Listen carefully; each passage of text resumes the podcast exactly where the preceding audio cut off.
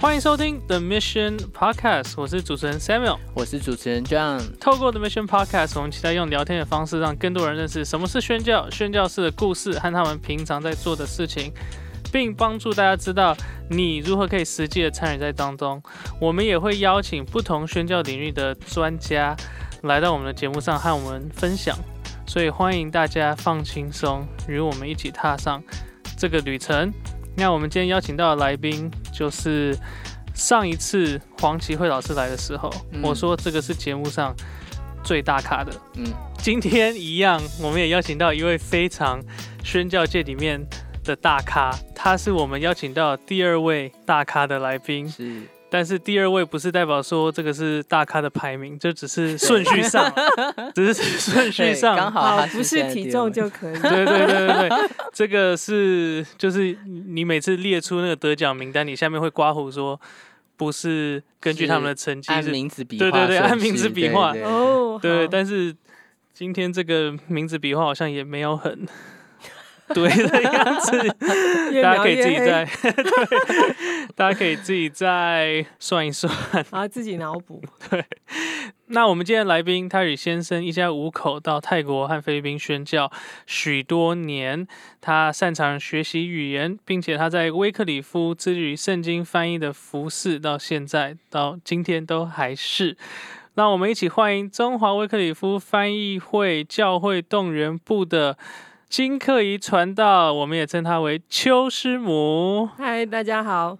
嗨，那在我们正式访谈之前，我们先来问一下邱师母，就是可不可以简单的为我们的听众朋友们，可不可以简单的自我介绍一下，让他们比较知道你的背景啊，你来自哪里？对，OK，好，呃，大家好，我叫金克怡，金沙巧克力很便宜。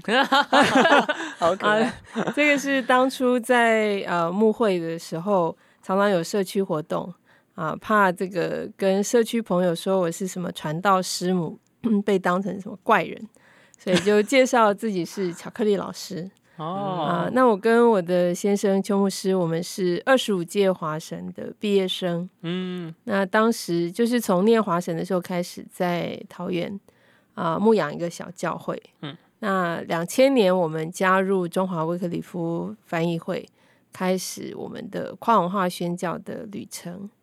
啊、我有三个小孩啊、现在都在台湾。那两千年加入威克里夫之后，我们曾经在菲律宾的少数民族当中做啊声音翻译的侍奉。嗯，后来又到泰国去做准宣教士的培训。哦，那哎，我其实是很晚才信耶稣了，二十八岁才信主。嗯那信主之后的感受就是觉得自己很笨，怎么那么晚才信耶稣 啊？哦就以前有人传福音给我，都被我骂回去啊，因为觉得 啊、当时以为信耶稣都是这个崇洋媚外哈，信了主之后才发现哪有我们的上帝管全宇宙嗯啊、那特别是看了圣经以后，我是先跟圣经谈恋爱。然后才进哦教会，就是发现说，哇，这个圣经实在太稀奇，嗯啊，所以二十八岁信主，不久就啊觉得能够服侍神是一件很美好的事情，嗯所以呃信主不久，呃四年就去念神学院。嗯，如果是基督教是一个股票的话，就是觉得，哎，怎么都太晚买了，对，它他已经涨了绝对是绩优股，绩优股对。嗯那那个时候在加入威克里夫圣经会之前，嗯就知道说威克里夫是一个会做跨文化的工作吗？还是那时候以为哦，其实只是翻中文圣经？哦，问了一个非常好的问题。其实我当初呃听到威克里夫翻译会的时候，呃，威克里夫在国际上面，我们服务的对象都是大部分都是有语言没有文字的很小的民族。嗯。那我们在宣教地也很少称自己是宣教士，嗯。所以我们机构的名称啊、公开的名称上面没有没有圣经啊，哦，也没有什么宣教啊，都看不到，嗯所以就嗯看到威克里夫翻译会。嗯，所以那个时候，啊，我甚至不知道全世界有多少种的语言族群对。啊，我以为全世界两百多个国家了不起，有两千多个语言族群就很厉害了，嗯。嗯。结果没有想到六千多啊，到现在把手语加进去已经超过七千。嗯，对，那那个时候，呃，其实我对于啊、少数民族的施工或者圣经翻译的施工是一知半解。嗯，我以为圣经翻译啊、那应该就是非常优雅的坐在书桌前面，电拿脑打开，哦，电脑，在那里就是好像很学术的工作对哈。那特别我在信主之前，原来的职场是做研究的，嗯，所以我想，嗯，研究工作没问题，我应该很坐得住对。后来慢慢认识，发现其实圣经翻译的施工有很长一段的时间要先学他们的语言跟文化，嗯，所以真正说起来。那个非常学术，坐在书桌前的是个假象，就是哦真实的生活是花很多时间跟我们要服务的族群一起生活，对，这样才能够啊、好好的学会语言，跟语言背后一些呃很奇妙的文化意涵。嗯，有语言才能够了解它到底背后代表的什么意思。那也不是说我们到了那个部落，很快就可以开始做声音翻译啊、其实我们要先一边学语言的过程当中，和他们交朋友，取得信任之后，多半都会先访问他们的传说故事。嗯，因为那是他们的呃世界观的根源。那知道他们的传说故事以后，比较容易找到当中什么跟啊、天地、跟神明、嗯，跟牺牲、跟爱，就是这些比较抽象的概念，从他传说故事里面能够找得到。嗯，以后帮忙他们把传说故事记录下来。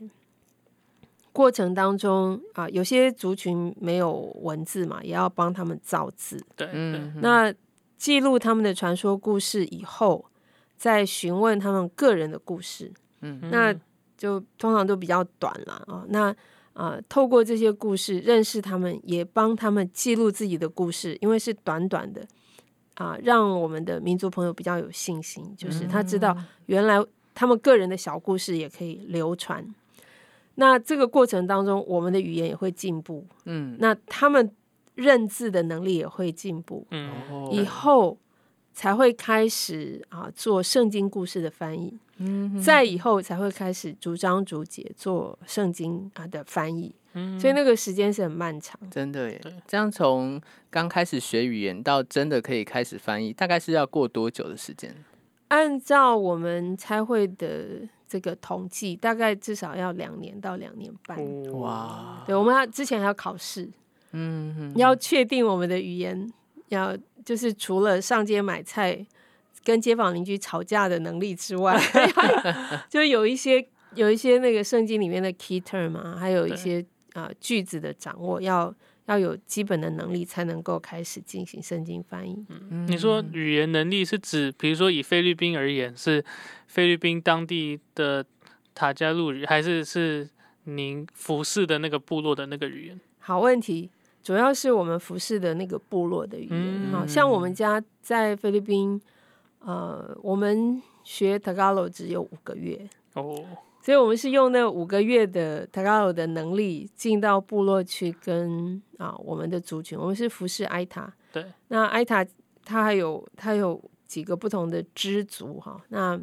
啊我们是服饰埃塔马金迪，所以我们就用我们很有限的 Tagalog 跟他们学埃塔马金迪。哇，嗯，等于是你同时学了两个语言，啊，不止，因为那时候 出发之前，我的就参与这个啊威克里夫之前，我的英文其实很烂嗯啊，所以要特别要现在给在云端收听的啊朋友们，如果你觉得上帝呼召你，可是你觉得自己英文不够好，你说上帝一定不是叫我，我要鼓励你哈。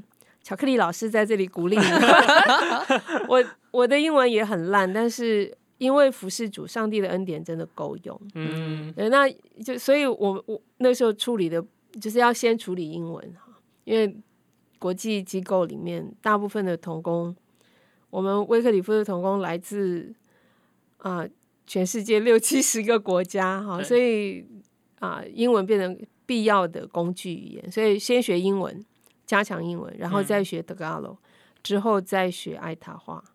嗯呀。嗯嗯那我们在家，因为我们有三个孩子，所以在家要既然伟大的威克里夫翻译会是要保育母语的机构，所以我们嗯。在家也要保留我们的母语，哦。嗯，所以我们在家跟孩子们说中文。那小孩的阿公阿妈只会讲台语，哦。哦，所以我们偶尔也讲一点台语，好，所以我们就住在巴别塔的客厅，对啊，所以语言能力跟学语言的这个啊心态，的确是在跨文化服饰里面还蛮重要的。嗯小孩们还会讲塔加路语吗？或是爱他们沙语吗？他们现在。呃，我们全家大概 Tagalog 跟这个埃塔话，剩下 greeting 就打完招呼就哦没有了，因为太多哈。我们那个呃主要语言之外的都放在同一个抽屉里，哦呃所以混杂的很厉害。那我们在这个埃塔的时候，我们除了要啊、用 Tagalog 跟啊、学校交流，要用埃塔话跟山上的朋友交流。我们下山买东西的那个贸易语言又是另外一个哈，是卡邦邦安。哇因为我们住的 我们住的那个省哈，呃，他们的方言是卡邦邦安。哦，那啊、所以小孩不用了，他就放在那个脑袋抽屉的小角落里，嗯哼丢再丢回去的时候可能会想起来。对，就可能潜意识里面有时候做梦会梦到一个，不知道为什么这个人在用什么语言跟我讲话。然后所以在我们家聊天有时候很麻烦，就是小孩突然蹦出一句话来，我们要问他你现在到底在讲哪一国话？没有人生气啊，但是我们真的要问你现在到底是在讲哪一国话？嗯后来我们又去泰国，所以我们家的语言真的是很多。嗯，你帮我们算一下，你到底学了几种语言呢、我到底学了几种语言啊？不会的比较多啦，就是 对啊，所以要算少的啊。呃，在威克里夫的童工里面算少的。哦，我们还我们去的地方其实没有很多啊、虽然后来我们啊、又去了菲律宾的南岛，嗯那那里用的方言又不一样，是 Cebuano，、但是我们大概也是打完招呼以后就剩下微笑了，哦很多现在大家都忘掉了。现在记得还比较清楚的可能是泰语，嗯就是我们后来啊、下一个那个服饰的工厂在泰国。对，嗯，你们在泰国也是做圣经翻译吗？我们在泰国，因为那时候稍微年纪老了一点，所以我们开始做培训，哦，就培训准宣教士。那把我们在啊、呃宣教工厂经历的，呃，特别是学语言、学文化的精彩辛酸，可以跟年轻的后辈一起分享。所以刚刚有讲到说，会先了解这个族群的文化，了解他们的神话故事之后，了解他们这个语言之后，才会开始做圣经翻译。那有没有什么实际的例子是真实的透过他们的这个神话、他们的故事，然后带入到福音、带入到信仰的？嗯、我们在埃塔待的时间其实不够久哈，嗯。所以我们我现在举的例子不一定是埃塔的，就是我们威克里夫童工们遇到过的例子。嗯。我们在翻这个新约的时候，嗯，就讲到那个犹大卖耶稣啊，对，犹犹大出卖耶稣，一般人的反应都会觉得犹大很可恶。嗯。嗯。可是我们有童工在他们的部落里面翻到犹大嗯出卖耶稣的时候，村民就起来欢呼鼓掌说：“啊，终于英雄出现了！” 就我们的宣教师就很昏倒，然后他就说：“对啊，能够在这个能够把老师都卖掉的啊、表示他藏的很好，表示犹大真的是厉害的人物。真的是哦哦，所以这个显然我们在第一波翻译用的那个就是平铺直述犹大出卖耶稣的这个当中少了一些关键的语词，嗯，就光是这样子的描述，在他的文化里面看不出来犹大是做坏事的那一方。对。对嗯哦，那我们在翻译这个啊、洗礼的时候，因为它是关键词嘛，哈、对。那我们就会跟啊、通常我们在开始翻译之前会先处理这个要词哈，关键词 keywords，、对。那我们会会问不同年龄的这个村民，嗯，然后不同性别的。要问他这个词，他听见的时候，他会想到什么？那我们会那时候就要翻这个世袭约翰，嗯，问洗礼在他们的概念里面是什么？他们说他们也有，好，我们好高兴哦，说哦，那太简单了，就借用他们的词就好了。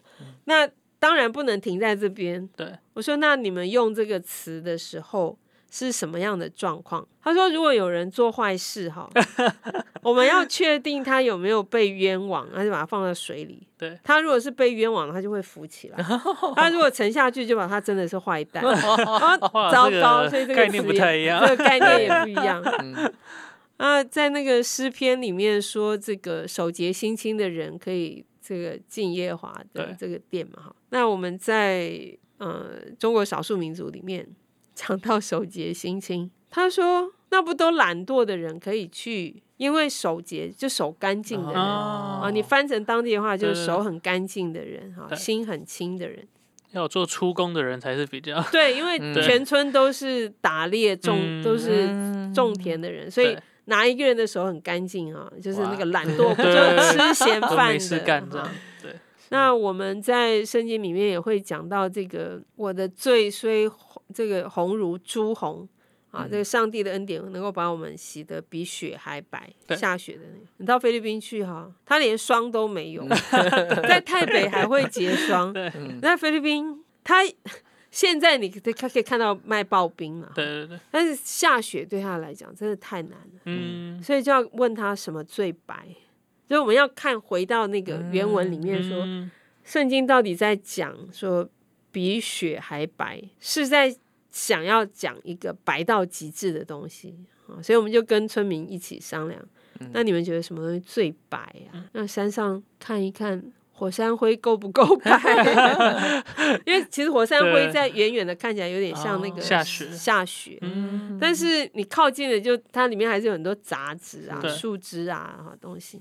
火山灰显然不行，远远的看有一点像，那就在想眼眼眼白呢，不行，旁边那个有肝病的，就是眼睛是黄黄的，而且那个范围那么小啊、啊，他说不行啊，你那样翻会觉得眼睛掉下来，他不会想到下雪，会想到下一堆眼珠子，太惨了。就后来也有想到是不是盐巴还是糖，但是那个我们在埃塔山上，盐巴也是外面外来的嗯稀有的东西。后来因为他们差不多这隔三差五就会去砍椰子，嗯，那是很重要的哦椰子里面的那椰子肉吗个，椰子肉，椰子肉那那椰子水是这个平衡电解质很好的那个嗯饮料。嗯，他说这个够不够白？说够白，够白。而 且椰子肉很白，而且椰子肉有一个特色，就是椰子就算晒干了对，就椰子肉晒干了，它还是很白。嗯，它不会说有一些呃，其实椰子是那个，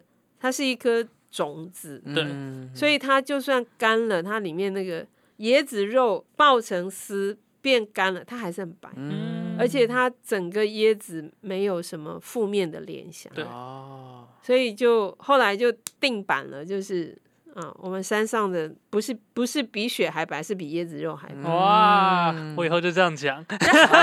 我说我在用艾塔主语的圣经，耶稣洗我们的。但是后面还是要有注脚，啊，嗯就是原文是雪。那当然现在就有有 iPad 啊，啊他们也有，我们山上也有手机，嗯，所以还是可以把图片给他看。对对，那最终其实不是我们决定，是山上的人要一起决定。哦，那呃，像我们比较幸运，就是我们不是先驱，对，就我们前面有另外一队的宣教士已经在那里经营很久。嗯，那我们在埃塔之外，就是我们在的那个省讲卡邦邦安的也有教会，嗯，也有讲塔卡罗的教会。嗯那埃塔马金迪之外，隔壁村的埃塔马甘奇、埃塔阿布伦都有基督徒。嗯，所以几个埃塔可以一起讨论。对，就他们的圣经翻译的进度啊、或前或后，但是重要的概念可以一起商量。嗯，啊，就至少在埃塔的这几个邻近语族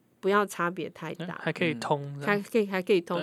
那我们会跟当地的教会合作，会跟当地的传道人请教，嗯就是他们语言也比我们好嘛，嗯就是他们 Tagalog 的教会，对，讲塔高楼或者是讲卡邦邦安的，嗯那埃塔朋友他们多半也是双语三语。对，我们埃塔的朋友大概也都会讲塔高楼跟卡邦邦安，让他们去商量，他们觉得怎么选那个词比较好。嗯，所以我们其实最没用的就是我们这些宣教师。那下笔的其实是至少我们埃塔下笔的是我们埃塔朋友，嗯，他们负责下笔，我们负责做什么呢？我们负责问问题。哦，好，我们现在在台北最北的，就台湾最北的地方是哪里？马基祖，最北是基隆吧 哦，可是新北石门乡最北，最北嗯，嗯好，可是我们会说，我从基隆上台北还是下台北？哦，应该是哦下台北，从方向上来讲，嗯应该是下台北。对对但是从城市的重要性来讲，我们会说上台北。嗯哦所以我们问的就是这种问题，了解嗯就是他用了一个词哈，那我会问他说：你现在用的这个字，如果是从埃塔去 Angeles 的城里，你会怎么说？嗯，比如说耶稣上耶路撒冷，对门跟门徒上耶路撒冷，他这个词，那我会问他，我们在埃塔要去 Angeles 的时候，你怎么说？哦嗯，那从 Angeles 是上山上埃塔嘛？对可是他是用哪一个词？那我们要来商量，现在这个词有没有准确表达耶稣跟门徒上耶路撒冷的嗯这个动词？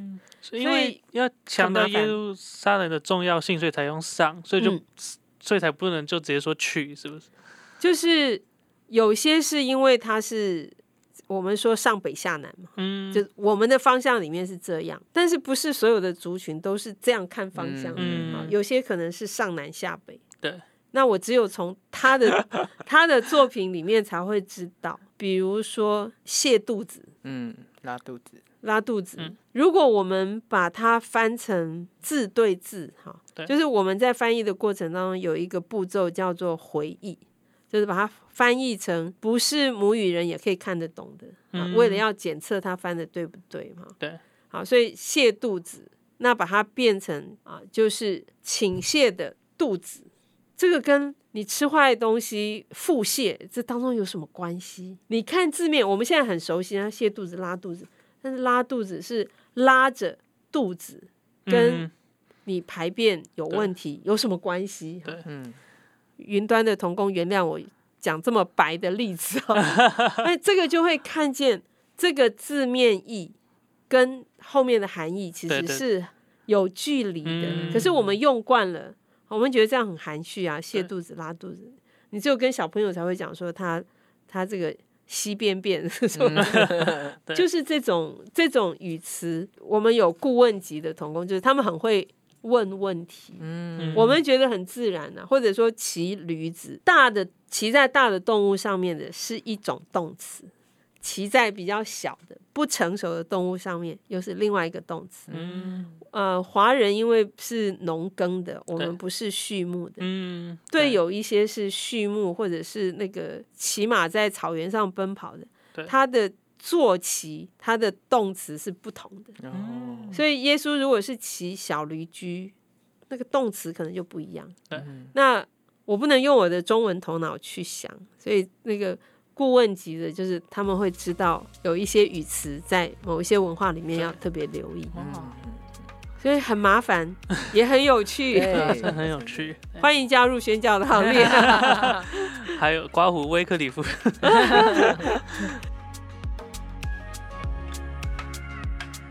大家在想到宣教的时候，特别我们华人哈，中文是强势语言，对，又很丰富，对所以有时候我们会觉得其他那些。哎，小民族语言没有什么值得学习哈，或者觉得太难。嗯那嗯，但是没有语言真的很难跟宣教的对象变成好朋友。对，如果我们没有办法跟他变成好朋友，想要把他带进神的国，中间的那个障碍真的太大。嗯，那所以我们啊、尤其是有一些教会弟兄姐妹有宣教热忱，但是啊、不习惯啊，觉得要去宣教，要放低身段学别人的语言文化，觉得很浪费时间。嗯因为对啊，好像刚刚讲说，我们如果为了要翻译圣经，可能要两年、两年半才能够上手。对那那有一些童工会觉得，我找一个可以讲中文或讲英文的呃同伴来帮我翻译，可以很快就可以服侍。嗯，那其实这样子的着急哈，刚开始可能会觉得有果效，因为我一下飞机啊，可能很快一两个月我就可以开始一些试工。对，但是长期来说，啊，我们不会对方的语言文化，其实蛮容易踩雷哦，啊，嗯就是很容易会踩到别人文化的那个界限，而且不太容易建立深刻的好的关系。嗯。那如果没有建立深刻的关系，都要透过别人翻译，常常会造成更多的误解。嗯，对，那我们也看过有别的这个个人宣教师，他心里面就是觉得学语言太浪费时间，那那结果造成的那个误会，比他初期开始留下来的那个果子哈，就是后面的那些呃误会呃反而更严重，更不好处理。那我也在这边鼓励，就是有心要参与宣教的弟兄姐妹，要忍耐得住啊。学语言、学文化，开始的时候可能会觉得很痛苦啊，流眼泪是必然哈，抓头发也是少不了的。可是那个投资是很值得的。对嗯，那而且有时候我们会觉得说，嗯，主快要来了啊，就舍不得花那个时间，会觉得我要赶快传福音。对，那但是其实讲到容易，活到比较难。那我们有时候觉得说啊，宣教人是这个，特别我们看这个早期的宣教士的传记，都觉得宣教士很伟大嘛。对嗯我们会期许自己也很伟大，要做大事。嗯但是从接受福音那一方的角度来想，其实我们很这个大咧咧的哈，这个很高姿态的把圣经带进去，对方通然通常不是很喜欢我们。嗯，可是如果我很很弱弱的哈，很无能为力的啊，连找一个干净的水啊，我都需要这个当地朋友帮忙我。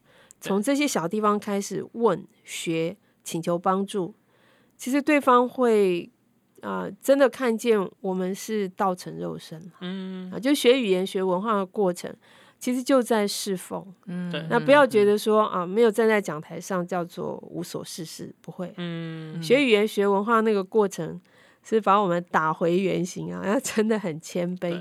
那那个过程，让那些不曾听闻福音的朋友也会看见，哦，原来这个人信的耶稣啊，他所信的上帝，嗯让我们有这种能量，嗯即便很难，还是可以呃开开心心活下去，然后有那种韧性啊，即便有很多挑战哈，学语言学学文化有时候真的很真的蛮麻烦，嗯。但是因为这位上帝的缘故，愿意跑的跑到很远的地方，那即便我们没有说什么很精彩的道，好，没有做什么呃看起来很伟大的事情，对。那就在他们当中生活，跟他们一起，本身就有很多很多的意涵。就可能有些人会觉得说，我要去，我竟然要学完语言、学完文化，可能过两三年我才可以开始传福音。但是其实像刚刚邱师母讲，就是那个过程其实也是一个你彰显福音的样子，你在活出耶稣的样子，活出耶稣呃服侍人的样子。像耶稣他也是。三十岁才开始真正的我们所谓的传福音，但是他有这嗯三十年的时间，其实就是活在人当中。非常好的例子啊！如果想到连我们的主耶稣都要预备三十 年才开始传道，那我们是谁对啊？花就算只花三年学语言文化，其实都还算短的。嗯，对，嗯。那师母可不可以给我们正在学语言的朋友？其实像 Samuel 也在学匈牙利语，然后我也在学一个大概一两千万左右人数在呃讲的一个语言哦。那我们其实，在学的过程，有时候都会觉得哇，这语言好难哦。那师母是不是可以给我们一些学语言的小技巧？OK，我刚刚有说我自己这个英文很烂啊，是真的很烂。高中的时候英文不及格，被老师罚站。古时候了哈，现在应该没有老师可以这样罚人。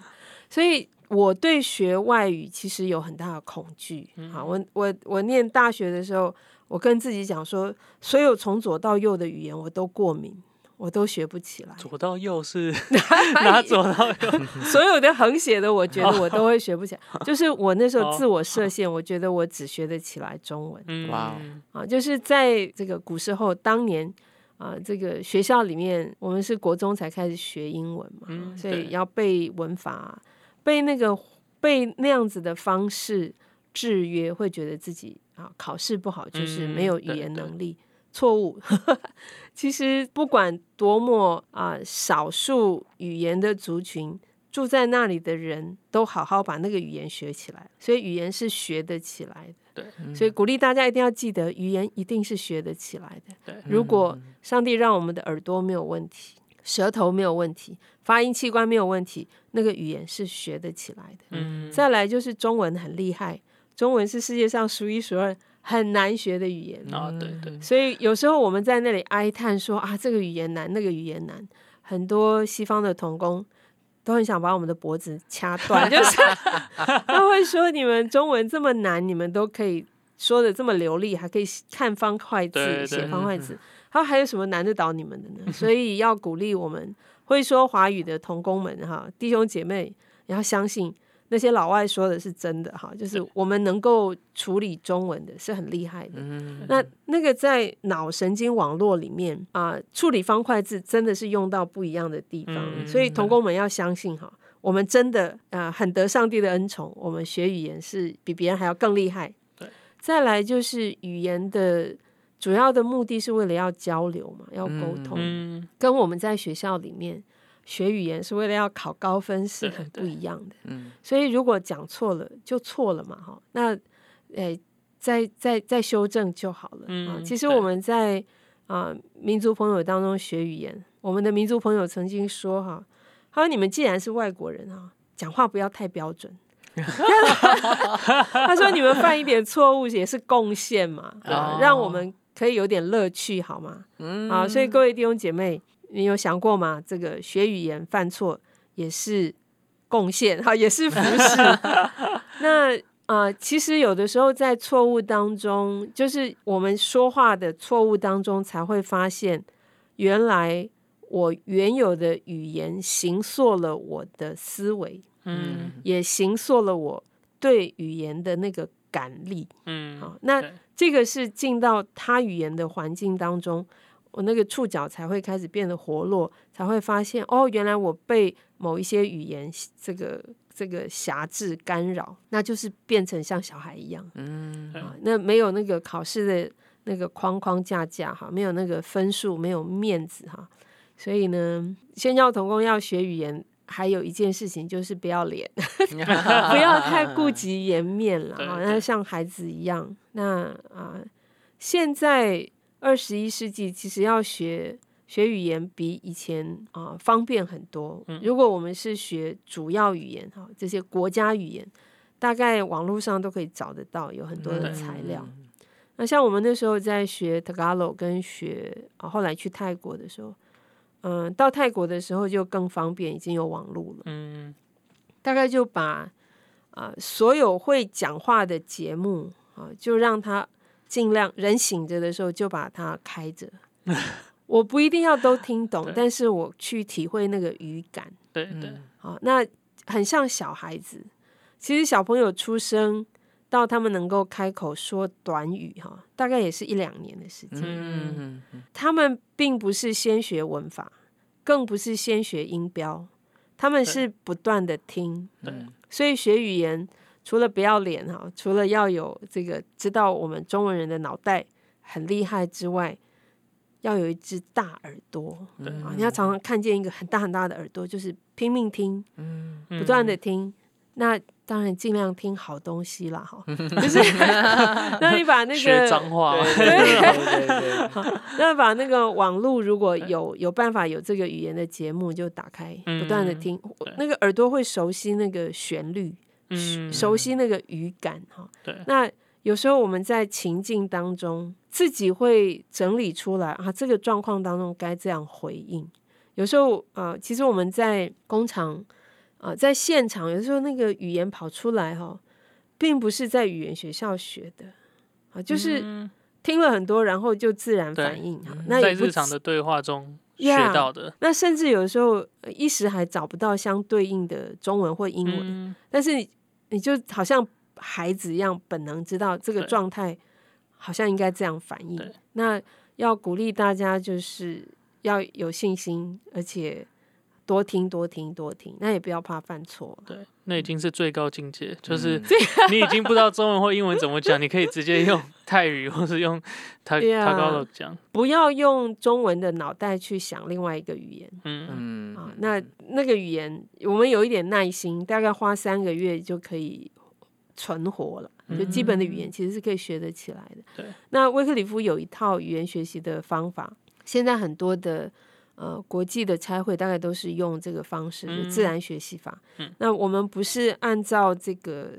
啊什么教科书，特别像我们去服侍的地方是啊没有文字的这些族群，他也没有什么阅读的材料，所以我是主动想我要学，我今天要学什么。嗯啊，所以我自己会主动去问当地的朋友，这是什么，那是什么？对，那问这个这个身体的各个器官啊，或者是数手指头啊、数数啊，嗯对。啊亲属关系啊，那这些我我只要有有一个可以可以描绘的哈，纸张、地板、石头啊，我就可以画出来，然后、嗯。那那就可以跟当地人互动，嗯，或者是大语言的话就。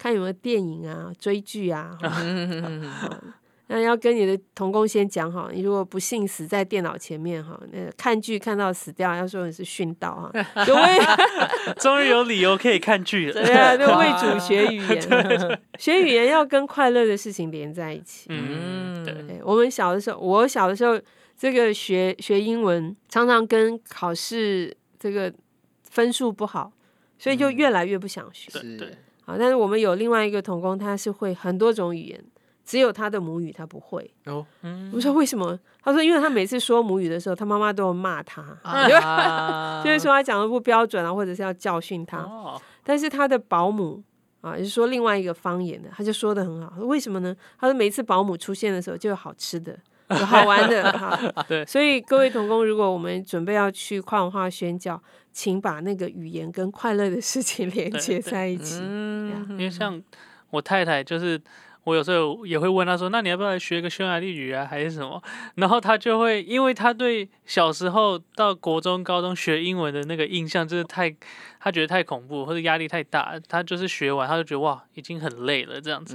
他可能就没有其他心力在想说要去学其他，没有那么有动力啦，或是动机去学其他语言的。呀，或者是唱歌喽，嗯跟音乐旋律连在一起。这是我最拿手的。呀因为特别我想，我们基督徒很喜欢唱歌嘛，哈，那唱诗歌，如果我们要去的地方是已经有基督徒了，已经有诗歌了，哦，对，好，那你你心里会觉得说啊，我学这个诗歌有多重的效应哈，可能又可以敬拜，然后又可以明白啊当地的这个语言有多重效果，那大概动力会强一点吧对。，而且有些字就是一直重复出现啊，对，什么救恩啊、神的爱啊，就是这种字就一直重我们复出现。在泰国的时候，因为泰语啊，它有腔调嘛，哈，嗯，那那他他在书写的时候，中间不会字跟字中间没有中断啊，就是哦一、一连串写下来。所以如果要读圣经，真的要很很努力哈。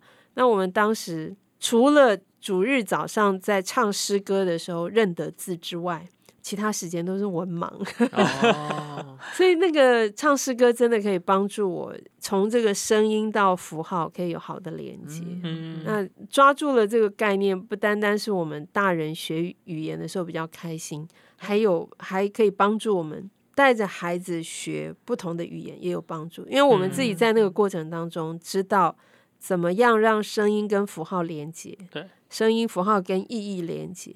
那带小孩也是这样，嗯，嗯，所以看起来他好像是一个一一一个事工学语言、学文化的事情，其实他也是一个生活智慧。对。真的，那对宣耀童工来说啊，我自己觉得在语言学习的过程当中，我也学到了怎么样陪伴小孩。嗯。哦，啊因为我发现我自己重新当一次小孩 所以对小孩好一点啊，因为他们在学习的那个过程，跟我在学语言的那个过程啊比较雷同。